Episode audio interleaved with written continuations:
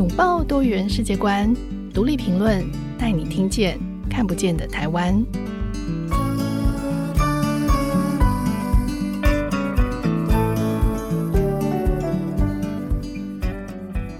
听众朋友，大家好，欢迎收听独立评论，我是节目主持人廖云章。二零二三年诺贝尔经济学奖颁给了哈佛大学的教授克劳蒂亚·戈丁，表彰他增进了人们对于女性劳动市场结果的理解哦。那戈丁的研究呢，他解释了为什么女性进入劳动市场的意愿不如男性，收入也比男性更低。他明确地指出，女性的选择经常会受到婚姻跟家庭责任的限制，而被戈丁称之为这是一个贪婪工作的一个固定常识的工作模式。那他又会加重了这种对女性的限制。根据呃台湾劳动部的数据显示，去年台湾女性的平均时薪只有男性的百分之八十四，那时薪差距是十五点八 percent。那这在其他的已开发国家其实也有类似的状况，美国跟英国的这个性别时薪的差距也跟台湾差不多。呃，如果是看南韩跟日本的话，甚至是超过三十哦，比例很大。为什么会有这么大的落差呢？我们今天就邀请到德人资源整合有限公司的创办人蔡玉玲来帮大家解读这个现象。那玉玲是谁呢？玉玲也是独立评论的专栏作者。那德人的这家公司呢，它是以帮妈妈找工作作为他的创业的初衷，也是台湾第一个致力于推动多元人才来源以及多元价值媒合跟弹性工作措施的社会企业，那玉玲认为，面对台湾社会的缺工，解放之一呢，就是让每一个人都能人尽其才，在工作中发挥自己的能力，建立价值。所以我今年一看到这个诺贝尔经济学奖得主戈丁的这个得奖研究，我就想说，哎，这不就是玉林长期在关怀，而且是很努力要解决的社会议题吗？所以我就马上提出邀约，请玉林来跟大家聊聊。欢迎玉林。嗯，谢谢云章，大家好，很高兴今天来跟大家聊聊。嗯，是我一开始看到这个新闻的时候，就想说，哎，这个就是玉林 长期要解决的这个问题哦。那我就蛮好奇，你一开始看到这个新闻的时候，你怎么看戈丁教授提出的这个男女收入不平等是因为工作太贪婪的这个说法？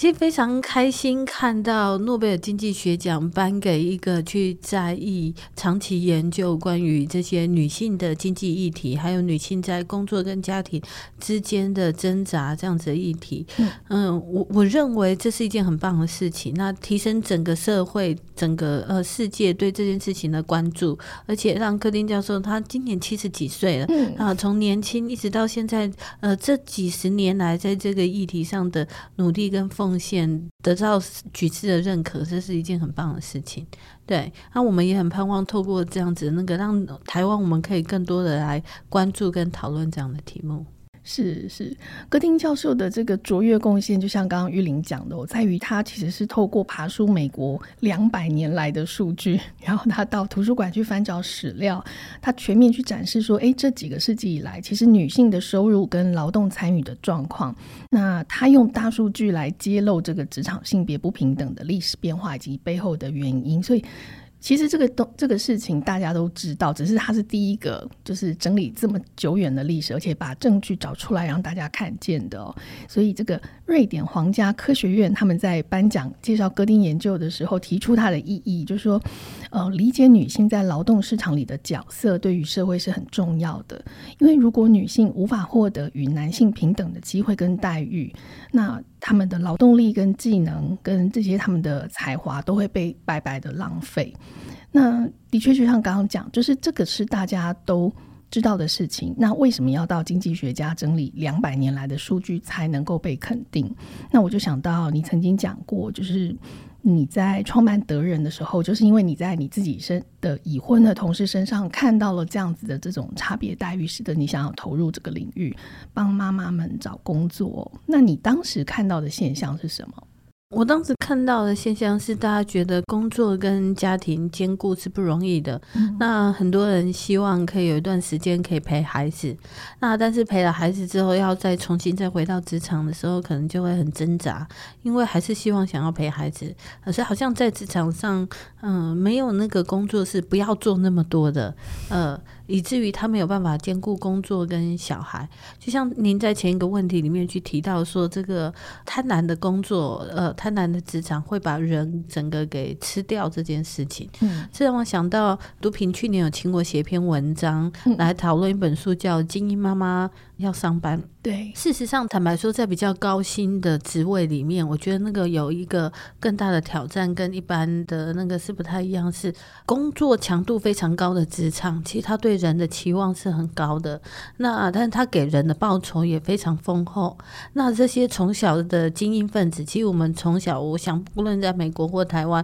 我们从小都已经习惯了被教育，就是做最好的自己，然后去挑战那个不可能，然后达到那个高度，然后。去证明自己很好的这样子的一个强烈的竞争态势，所以他其实真的会把一个人给给吞吃掉。那一个个人啊，其实没有办法去对抗一个这么大的一个呃职场的这样子的环境背景的的压力。但是某种程度而言，职场会形成一个这么大的力量，也跟整个的产业文化、社会风气是有关的。在美国的话，他们那个新自由主义的那个竞争，你想想看，那个同样是一个工作者的，那个特斯拉的创办人，呃，跟我们他的薪水，可能他的一天的薪水，也许是我们做十年都没有的的那个巨大的差距，让人更。屌屌，你知道不？会在工作里面屌屌，出不来。不论是男性或是女性，嗯、所以今天我们在谈这一类议题的时候，呃，我觉得两个部分是要去讨论。如果是对于那种比较精英分子的话，职场的样貌、职场的形态固然是一个，可是自己对自己而言，在面对一个这么大的诱惑跟挑战的时候，如何去平衡这两件事情？个人的态度其实是非常重要的。嗯、那在这件事情上面来讲的话，我要谈的是，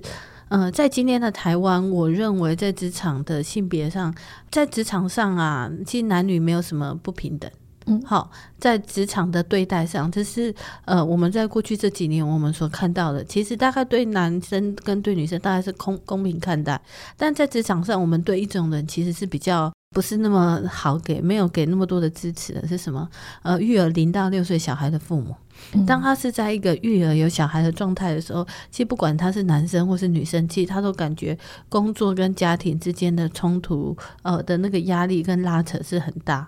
所以，呃，不是男性或者是女性的差距，而是有家庭照顾责任跟没有家庭照顾责任的差距。这是我们所看到的，在今日的台湾的现象。是，所以玉玲一直很想要努力在这个事情上面，就是做一些倡议哦。那你在科技业任职过十几年，然后你也曾经外派到欧洲各国和东南亚。你说你在这些国家有见识到一些弹性的职场，然后你可以跟我们首先先跟我们说明一下什么是弹性职场。呃，我认为弹性它的核心的理念就是说，让呃人跟公司是可以协商的。嗯、呃，除了一天八小时固定时间的工作以外，有没有办法透过协商，大家讨论出一个比较好的工作方式，让人可以兼顾工作跟家庭？那最常见的就是，也许是弹性时间哦、呃，可不可以让他早上七点半来上班，四点半下班？因为这样他可以接小孩，然后跟小孩一起做晚餐，或者是让他晚一点上班啊。如果对夫妻有人早有人晚，那他们就可以接送了。或是像在疫情期间或疫情之后，我们看到比较多的呃，可以居家上班。或是混合式办公，有几天在家，有几天在办公室。那还有一种其实是所谓的啊 part time 的工作，嗯、就是我不是做满一个礼拜四十个小时，那也许呃有一些的调整，呃或者是怎么样，也许我一个礼拜只做二十四个小时、三十二个小时，或是怎么样，这样 part time 的工作，其实无论哪一种变形，其实它的核心理念都是在于透过给予这样的弹性，让人可以。呃，跟雇主协商，然后可以兼顾工工作跟家庭，可以感到幸福。我们认为，其实这个才是弹性工作的核心理念。是是，你可以说说你自己印象最深刻的弹性职场吗？不管你在欧洲看到，或是你在东南亚看到。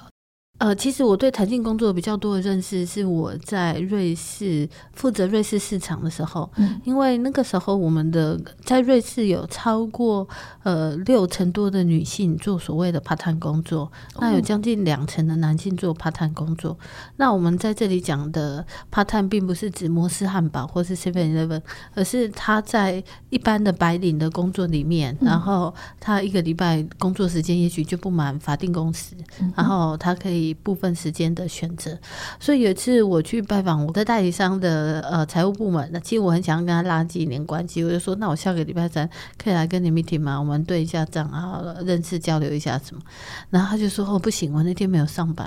然后说什么叫没有上班？他说哦因为我做半份工作，呃那礼拜三不是我上班日。然后我非常惊讶，你知道，在那个时候，那个时候是二零零七年，哇，在科技业在台湾，我们是呃唯恐。加班加的不够哦，对我们来讲，工作加班那个是很理所当然的，而且加越多越好。呃，因为大家都很想要有更多的 bonus，然后升职啊，可以有更好的发展。但我第一次听到有人跟我讲说，我做半份工作，他对工作的概念是减下来的，我们是加上去，他们是减下来。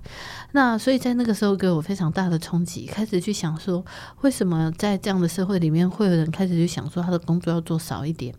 那现在相距已经差不多将近十五年了嘛，呃，在现在十五年后来看，在这个工作压力又更紧凑、压力更大的时候，大家可能觉得说啊，对，当然要减下来，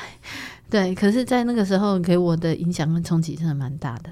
对，我蛮好奇哦，你说瑞士的这个你的这个对口窗口的这个公司，他说他做半份工作，但他是正职员工吗？正职员工，他是财务主管。嗯哦，他是主管，但是他可以做半份工作。对，嗯，所以他们在管理设计上的确是蛮花心思的。我觉得他们其实是去尊重一个人的需要，他知道说他需要这样的机制才能够好好工作，以至于他们就愿意给出支持。是是是，哇，这个真的很很令人印象深刻。因为，嗯，同样的，你讲这个故事让我想到，呃，我之前曾经在医院听到医生说，他曾经也帮过一个科技业的财务主管处理他身体的一个一个状况。但是他说，后来是因为这个财务主管说，公司不能一天没有我，如果我去动了一个手术而需要休养三个月，那我的公司是不能承担这个。于是他撑到自己退休之后才去动手术。当然，他就付出了蛮多、蛮大的代价。当然，后来还是恢复健康。可是。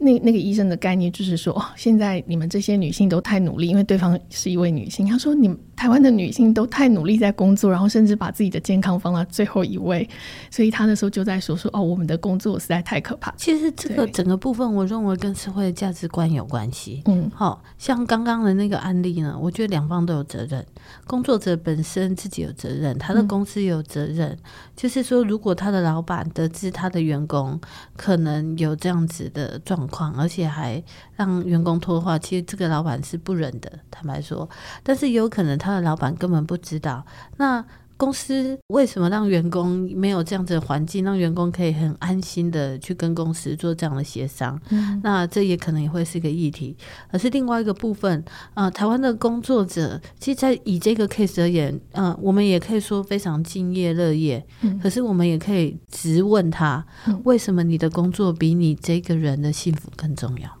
对，这才是一个，这是其实是需要去促进的反思。就是台湾今天当前，呃，工作跟家庭没有办法兼顾的里面，其实呃很大的一部分来自于我们的的传统文化，嗯，就是我们很习惯公而忘私，我们很习惯把工作摆在优先，那把工作这件事情比自己这个人还重要，把工作这件事情比自己的家庭还重要，这件事情是合理的吗？在过去可能是。但是在这个呃时代的变迁下，我们可能是需要检讨的。是是，对，没错。这个这个就是我们接下来要听玉玲好好分析台湾为他说台湾还社会还没有现代化原因，跟这很有关系。我们先休息一下，等一下回来再继续听玉玲跟我们分析台湾的现况。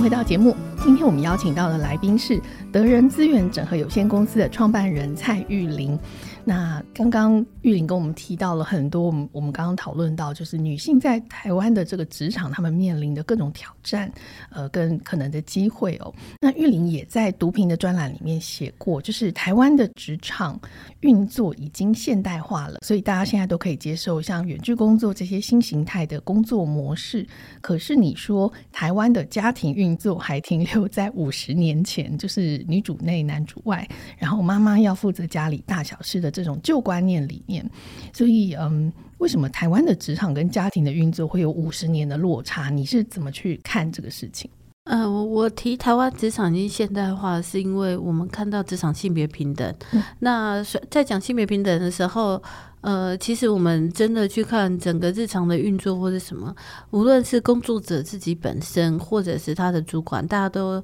声称性别平等，而我们也认为是这样，也相信。但是在家户里面呢，其实却不一定是这样的状况，而且特别呢，越是坦白说，资源越是丰厚哦，越是有钱的家庭，呃，越是中上阶层，其实他们是更倾向保守的。为什么？因为夫妻其实不太需要讨论家务分工，他们可能。能用钱就可以去买到各式各样的服务，然后就去解决了这个家庭照顾的议题，以至于其实他们还是停留在一个相对比较保守，或是呃上一代对他们的影响力呃仍然很高的的一个这样子的状态里面。所以在两年前那个三级警戒的时候，其实我们做过调查，我们发现说在三级警戒期间，幸福感减少最严重的那一群人，大概是这几类，呃，四十五岁以上。女性中高阶主管，呃，有零到六岁的小孩。那如果他刚好兼了好几个身份的话，那就是呃呃最辛苦的。那其实在这个背后，其实就是反映着在他们的家庭里面，家务分工其实可能是没有好好谈过的，然后仍然是不太或是比较传统、比较不太平均的。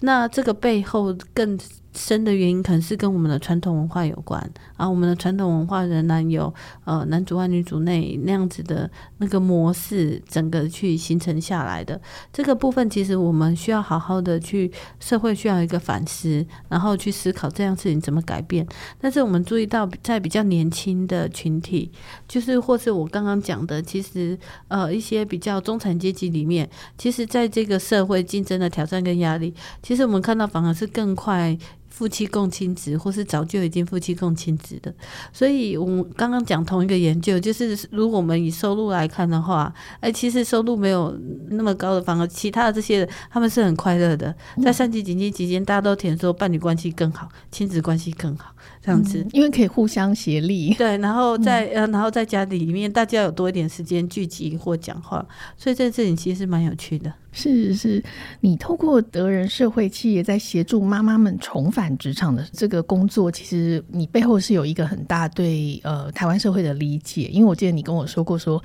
台湾人的本质就是很喜欢工作，不管男性或女性哦。所以呃，我自己也很好奇，就是你在协助的这些母亲们，就重返职场母亲们，他们是什么样的背景？他们在重返职场遇到最大的困难是什么？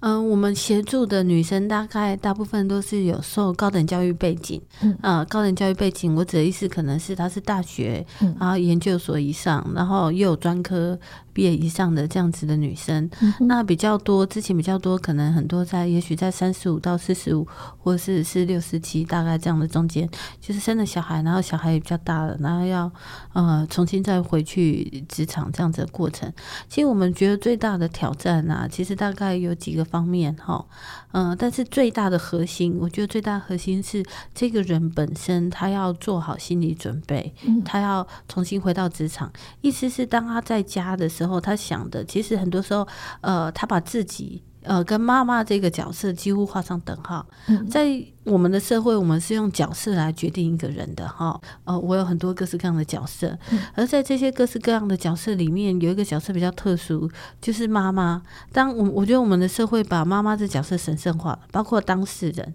啊、呃。所以，当你把妈妈这角色神圣化之后，你就会觉得说，我如果没有在妈妈这件事情上做到一百分，我给我的孩子百分之一百二十的爱，我就不是一个好妈妈，我就不是一个成功的人，我就不是太多的这些东西的这些连接。然后，所以当个女生她要从妈妈再次出来工作的时候，其实就变成她这时候才开始来寻找自己，然后妈妈跟自己这彼此之间要怎么样的分配，怎么样的平衡，她会觉得很挣扎。那这件事情就导致于她要去因应这个转变的时候，她不太知道怎么因应，或不太好去因应。那我们回过头来看这件事情，我觉得那个核心是什么呢？核心是这个女性怎么看待自己。她从一个是单身未婚的女性，到结婚婚没有小孩，到结婚有小孩啊，小孩很小，然后到小孩长大这一路过程当中，其实他必须一路都要知道说，他有自己的，他的自己其实比他的任何一个角色都还要大，自己应该是大过于任何一个角色，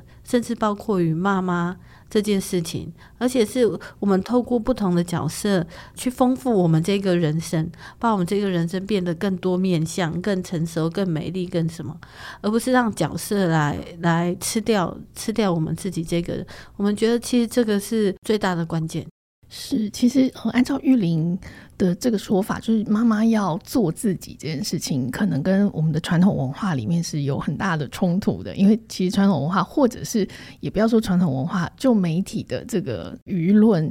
呃，不管是广告或者是电影或什么，就是里面的妈妈的形象永远都是被塑造成她必须要是光芒四射，然后她必须要是母爱充满。所以就是说，你没有学会怎么当母亲之前，你如果先成为母亲。就势必要被套进了某个位置。如果有一个妈妈丢着她的孩子不管，或者什么，就是很容易被谴责。特别在这样一个社群时代，所以我觉得这一代的母亲，她们事实上在背负那个作为一个妈妈这个角色的压力，恐怕是比过去是大更多的。因为在过去，你可能只有在你的村子里、你的邻里之间或你的亲戚当中会被评价，但是现在可能是全世界都会评价你。其实我觉得一种是这种水平评价，可是我觉得更还有一个挑战是什么呢？嗯，呃、是女生女生对妈妈这个东西的想法，往往来自于她的妈妈。嗯，所以对女生来讲，呃，女生跟妈妈还有外婆之间的关系，其实是很微妙的。看到什么样的榜样，如果她的外婆跟妈妈是为了孩子牺牲自己所有，相信孩子是最重要的。呃，我们看到两种极端，一种就是她自己想要去。做自己，然后也把工作做得很好的时候，他的妈妈或是他的婆婆会来阻止他，嗯、跟他讲说：“你小孩不够好，你什么样？你这样就是不成功的女人，什么之类。嗯”但是我们也看到另外一种极端，就是他会因为妈妈或外婆那样的牺牲，他更不愿意成为。那样的人，就是其实这些的拉扯拉扯是很大的，但是我觉得还是要回到核心，就是呃，这个是一个社会在转变的过程。那因为在过去比较集体主义的社会里面，每个人都可以没有自己。只要我们大家同心合作，呃呃，互相协力，男主外女主外，一个家庭总是可以撑得起来。我们各自不完整，但是加在一起，合力是大的。但是在现现今的社会里面，我们更主张每个人要做独立自主的人，可以去追求幸福的时候，我们认为夫妻共亲职其实是非常重要的。嗯、呃，夫妻共亲职在家庭里面，呃，两个人一起协力，一起分担家庭照顾的责任。那他们在职场上就也能够各自就是。是说都能够有比较好的投入，因为家庭照顾的责任是分担的。但是也还有一个新的观点，我特别想要讲的是，其实家庭照顾责任有它辛苦的一面，但是家庭也有它美好的一面。我们必须要同时平衡这两件事情，让大家看到说，其实这件事情有很多很美好的部分。那所以一起分担责任，然后一起去享受那个美好，然后来鼓励大家这样子。是是，所以你在呃，你刚刚说妈妈们最大的一块就是她她的心理的态度的转变，嗯、就是怎么样从呃成为大家的支柱，而她愿意走到前面来，她成为她自己。所以你怎么去帮助他们克服这件事情？坦白说，呃，每个人心里面都有一些做自己的渴望，嗯、那我们可能透过一些团体的这个过程，让大家。互相诉说彼此的故事啊、呃，像支持团体这样子的那个，呃，大家在诉说自己的故事或是在书写的过程当中，其实有些东西，呃，他会渐渐的比较理清，然后呃，对自己也比较多的认识啊、呃，这个是呃，我们在之前在做重回职场的这个过程当中，我们所发现的一些的方法。但是我觉得更大的点还是。呃，我现在都想要尽量往前拉。我想要对更年轻的女生来说，就是。只要你很清楚你是谁，只要你很清楚你有自己，你不用担心做了妈妈你就不会有自己，嗯啊，因为你知道你自己是谁，你有这样子的的那个分寸，那关键可能是伴侣之间的的协力。哦，夫妻共亲职，就是你看，我仍然一直强调这次强调这件事情，这这是最大的关键。是是，你曾经在专栏里面提过，你觉得就是面对少子高龄化的这个社会，这个职场的友善育儿是必要的。然后包括你刚刚前面讲的夫妻共亲职，那你你当时说，嗯，台湾的这个少子化是因为现代化没有完成，那。嗯那样的现代化，你觉得就现在你来看，你觉得做得到吗？这样的现代化应该理想上会是什么样的样貌？呃，理想的现代化的样貌应该是，呃，每一个人都是独立自主的人，嗯、然后，所以我们有那个环境跟空间可以去判断，做做对自己最好的选择，然后努力的进步跟成长。那在一个人的。圆满里面，可能他有不同的角色，他有工作角色、家庭角色，可是他都有呃足够的空间去追求那样子的幸福，不管是女性。啊，或者是男性，那现在的现代化还没有完成，其实有很大的一部分是在于关于男性的这个部分。呃，我们的社会在过去，我们都告诉男生说，成功就是你在几岁要做到什么公司的什么位置，赚多少钱，然后管多少人，然后什么什么的。可是我们的社会，其实在过去，我们没有给男生一个图像，就是你的幸福就是你工作也很好，然后你家庭也很好，然后你太太跟小孩很爱你，然后你们呃常常全家有在一起的时间，然后你的小孩。因为你的爸爸的陪伴而成为什么样？我们过去没有给男生这样子的图像，然后所以很多时候男生当他想到他的家庭的时候，也许就是他把一些事情分担给家庭做。我们是刚刚虽然讲夫妻共亲职，现在社会有一部分已经很成功的在发展了，但是也有一些部分其实是仍然没有的。在那些家庭里面，那些的太太、那些妈妈，他们是孤单的，他自己很辛苦的在扛家庭，但是但也有些是。女生她她跟先生的关系就不好了，所以她就把先生挡在外面，没有让他进来一起协力，就很多各种 case 都有。但是我要讲的是，呃，我们的社会其实要进步到让男生跟女生都可以追求工作角色跟家庭角色，这样我们认为才是一个现代化的完成。那现在比较落后的部分，应该是在男生的家庭参与的这个部分，男生自己本身对这件事情的想法，女生对这件事情的想法，以及职场对这件事情的支持，嗯、哦，这几个部分都还在发展当中。是。哦，非常谢谢玉玲很精彩的分析，我觉得你给了我们一个很好的视野，就是我们今天从这个诺贝尔经济学奖的这个角色，女性的劳动的意义，然后谈到现代化的社会应该是什么样的样貌。我我相信，其实台湾在年轻一代的持续，因为我们其实就是面对一个少子高龄化的社会，